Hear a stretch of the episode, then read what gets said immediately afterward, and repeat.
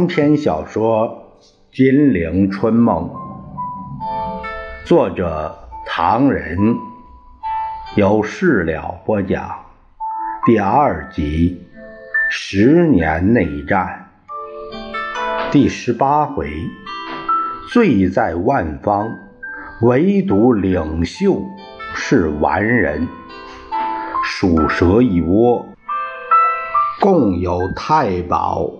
十三名。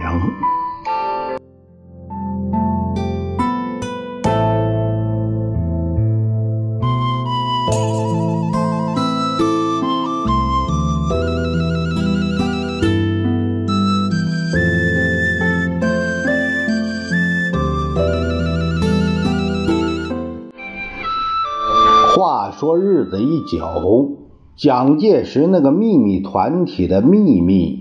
果然一件件露了出来。原来对于蓝衣社这玩意儿，蒋介石的确没有批准，同时也没有反对，成了一个悬案。但根据以后蒋介石办事的惯例，凡属于法西斯统治的，不驳斥的就是赞成，就是默许。绝不公开批准，留个把柄给人，以便到应付不了的时候可以推说不知道，或者是我没有许可，把责任往别人肩上一推。蓝衣社也可以说是半公开的名称，至于公开的名称，叫做例行社。蒋介石的手下不是常宣传领袖的例行哲学吗？就是这个社名的来源。例行社的外围团体有两个，一个叫做青年革命军人联合社，全部由黄埔学生组成，后来又发展到陆大学生；一个就是民族复兴社。的包括黄埔与非黄埔系的分子，军人与非军人，范围较青年革命军人联合会广得多。所以也有人说，蓝衣社的组成分为三层：核心是例行社，中间一层是青年革命军人联合会。外围是民族复兴社，这种说法也有道理。青年革命军人联合会这名称原本是黄埔军校初期进步的左派组织，与右派的孙文主义学会相对立的团体。孙文主义学会为西山会派的组织。黄埔军校中以何应钦与缪斌两人为文武两领袖，但声明与西山会议无关，因此何缪两人在民国十五年国民党第二次全国代表大会中，均当选为中央候补执行委员。所谓孙文主义也者，就是根据戴季陶所著《孙文主义的哲学基础》一书，说孙中山先生是继承尧舜禹汤文武周公孔子之道统的。蒋介石所以要利用这名词用到法西斯团体上去，实在是恶毒非凡。他的目的就在使一些年轻人认为蒋介石是尽善尽美的，法西斯的罪恶可以统统推到别人身上去。除基本以反共为中心，凡是可以把责任推给中共和一般老百姓的，便统统的推到共产党和老百姓身上去。对于国民党统治无可掩饰的德政，则委之于桂系军阀冯延东北军、西北军、西南军等等其他派别。实在不能推给其他派别的，那就推推给西西正学系或者宋子文、孔祥熙身上去。于是，在若干狂妄而愚蠢的黄埔军人眼中，对于连自己也瞧不上眼儿的国民党腐败糜烂的统治，总是说这不是领袖的意思，是他的那些左右把事情搞坏了。领袖自己也很苦闷。在黄埔系中下级人员迷信的眼中，蒋介石变成一个尽善尽美的领袖了。蓝衣社的中心人物有所谓“十三太保”这个名词的由来，因为据说沙陀国王李克用有儿子、义子十三人，称为“十三太保”。太保等于清代的贝勒，也就是王子之意。在当时人们的心目中，蓝衣社的十三个主要人物俨然以蒋介石为皇帝，他们都变成了太子，这份得意劲儿真是难以形容啊！却说这十三太保就是曾矿情、贺中涵、厉替、戴笠、康泽、邓文仪、刘建群、潘佑强、肖赞玉、杜心如、黄杰、刘荫尧、蒋坚忍等人。其中除了刘建群一人之外，其他都是黄埔学生。因此，刘建群虽然提议了蓝衣社这个名字，但他却饱受黄埔系的排挤，尤其在抗战时期，挨挤挨得更惨，曾一度看破红尘，以失恋为借口出家做和尚去了。不过，此人早已经反俗，沉浮于官场中了。曾矿情、刘建群、贺中涵三人都做过军事委员会政训处的训练处处长，主持过部队政训工作，也就是部队中的特务工作。曾矿情在民国二十五年任西北剿匪司令部政训处长。西安事变后垮了台，被蒋介石关了好几个月，这是后话。厉替在抗战初期任长沙警备司令。民国二十七年放火烧毁长沙城，闹得天怒人怨，因此被枪毙。火烧长沙城后，谣传纵火的目的在出其不意地烧死周恩来，因为那个时候武汉失守，周恩来正在长沙，而国民党要人则不是去重庆，便到了衡阳。李替便想借着敌迹将至、焦土抗战的口实，先来一把火，不料这把火。把民情怨愤、舆论大哗的情形下，葬送了他自己。李替被枪毙后，长沙、湘潭、湘乡、邵阳一带盛传真李替已经放走，被枪毙的是李替是假的。理由是当时李替的老婆几乎没有哭过。此说当不足信。但另一方面说明蓝衣社做假事情惯于偷天换日，因此有这种传说。十三太保中比较有名的几个，最后只剩下戴笠、贺中涵、康泽、邓文仪四人。呃，在写书的这会儿，戴笠已经横死，康泽。早已被俘，只剩下贺中涵一邓文仪，他两个在台湾挨日子了。当年的蓝衣社的工作可以分为：第一是调查，就是情报；二是有行动，监视、禁锢以及暗杀；三是组训；四是筹款。上述四大类中，以情报与行动为主，筹款的比较简单。除了财政部拨给军事委员会的巨额机密费，向各。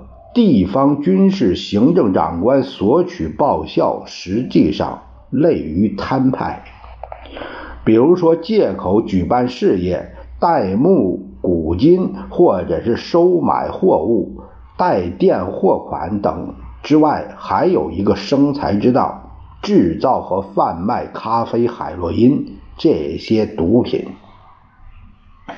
圈内人都很少知道，抗战之前，上海就有两家大规模的制毒机关，一个在上海北郊长江边的刘河镇附近，是蓝衣社直接经营的；一个设在。南市保安队队部里边是孔祥熙、吴铁城、杜月笙经的这两个庞大的制造与贩卖毒品的大机构，要缴纳一定的利润给蒋介石做机密费用，也就是蓝衣社经费的另一财源。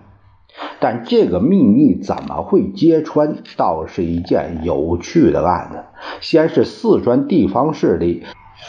再一次贩运了五十余万两鸦片，浩浩荡荡运到汉口。四川地方势力还没有领教过蓝衣社的滋味，事先并没有打交道，当然更谈不上同蓝衣社合作。于是，一到汉口，便给蓝衣社抄没了。那时候。蒋介石自兼禁烟总监，正在雷厉风行的火头上。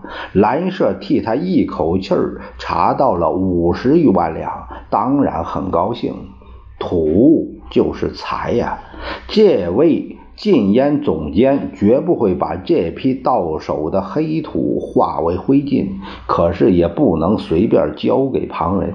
于是蒋介石便交给孔祥熙处理，要他去制造吗啡。孔祥熙于是转给了当时的上海市长兼淞沪警备司令吴铁城和杜月笙两人办理。吴杜二人就在南市，就是所谓中国地界一个保安队的中队部里建立了吗啡厂。当然十分保险，没有任何人敢去碰它。就这样大量的生产吗啡，获利无数。反正这是个没本钱的生意。原料统统的由禁烟总监无条件、无限制、无任何恐惧的大量供应，一向相安无事。问题就出在刘河的吗啡厂。上海市保安队并不知道这个厂是蓝衣社开设的，蓝衣社当然也不会出面承认他就是老板。但滞销吗啡是个好生意，保安队决心发洋财，一夜之间就把这个工厂抄没了。这件事情立刻给吴铁城、杜月笙知道，右手收进保安队的破获庞大毒案的大批毒物，左手把绝大部分毒物发还给工厂，这件事情也就不了而了。但十三太保们认为奇耻大辱，非采取报复行动不可。当下纠集大批人马，利用警察名义，也在一夜之间把南市保安队中队部的吗啡工厂围了个水泄不通。经过剧烈搏斗后，蓝衣社不单搬走了毒品，而且连制造机器也照单全收。这一来，闹得满城风雨。上海市消息灵通人士就知道了这个秘密。吴铁城当然不甘心，因为这个吗啡厂是奉命开设的。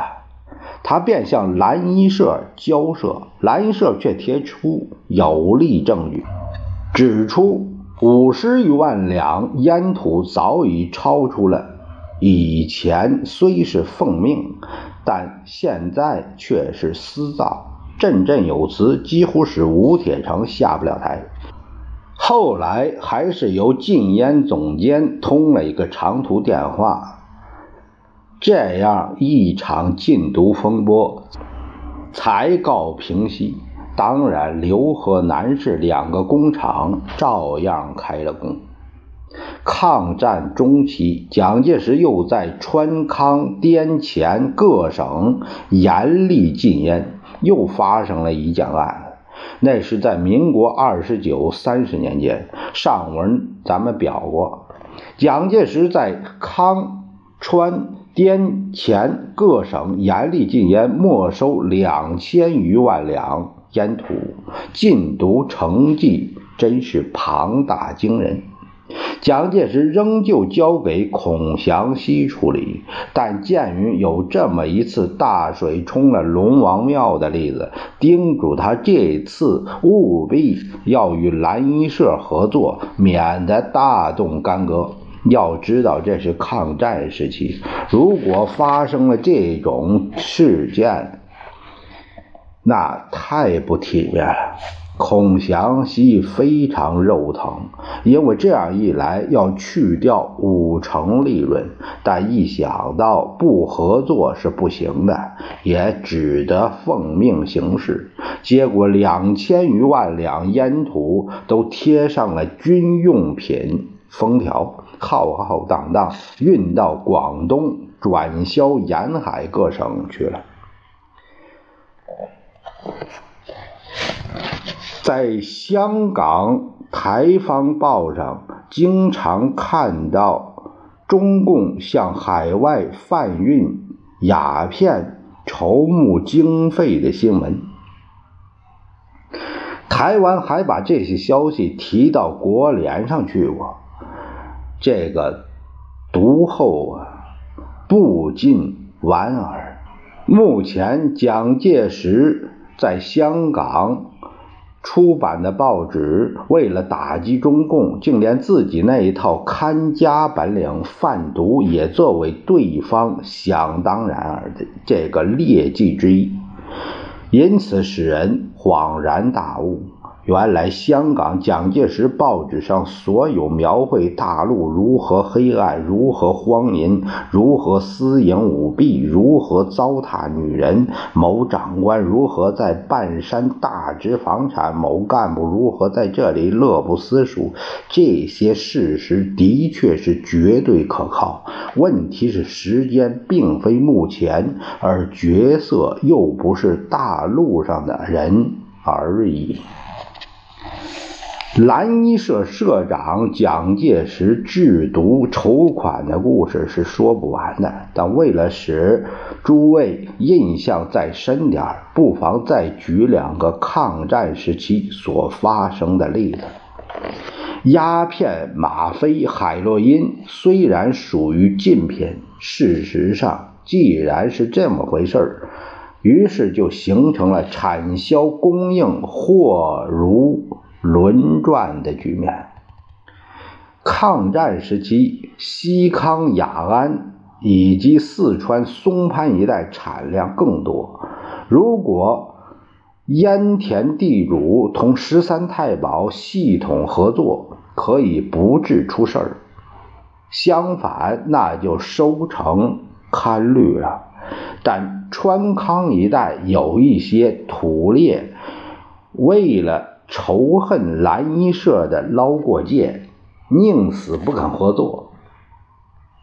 蓝衣社对不肯合作的烟区从不骚扰，反而唯恐他的烟田不够广阔，罂粟花不够鲜艳，产量不够丰富。但一到收山啊。就是割鸦片的时候，便骑兵突出，几路包围，实行抢山，也就是抢夺鸦片。收成来了就该抢了。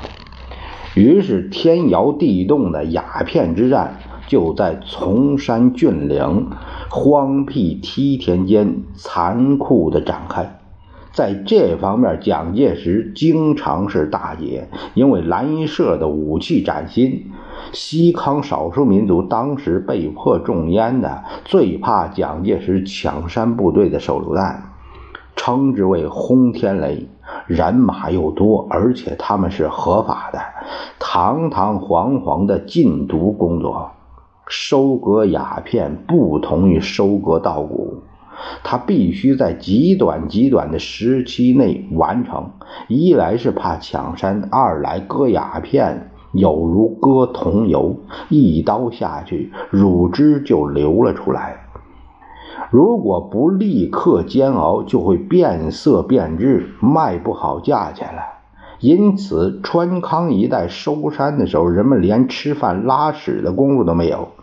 特许进山贩卖食物的小贩负责喂饭，把面食夹肉一小块一小块往烟农嘴里边塞。烟农通常连正眼瞧都不瞧，吃饱了也不会抄。这个会抄啊，也就是给钱的意思。只要把刀子刮一些鸦片放在小贩篮中的洋铁罐里边，就算是付工钱了。鸦片收割的场面庞大紧张，烟农们为了怕蓝衣社抢山，事先必须请人帮忙，叫什么？守山、警戒和战斗。那时候，三山五岳好汉闻风而至。问题就在这儿：守山部队的武器是从哪儿来的？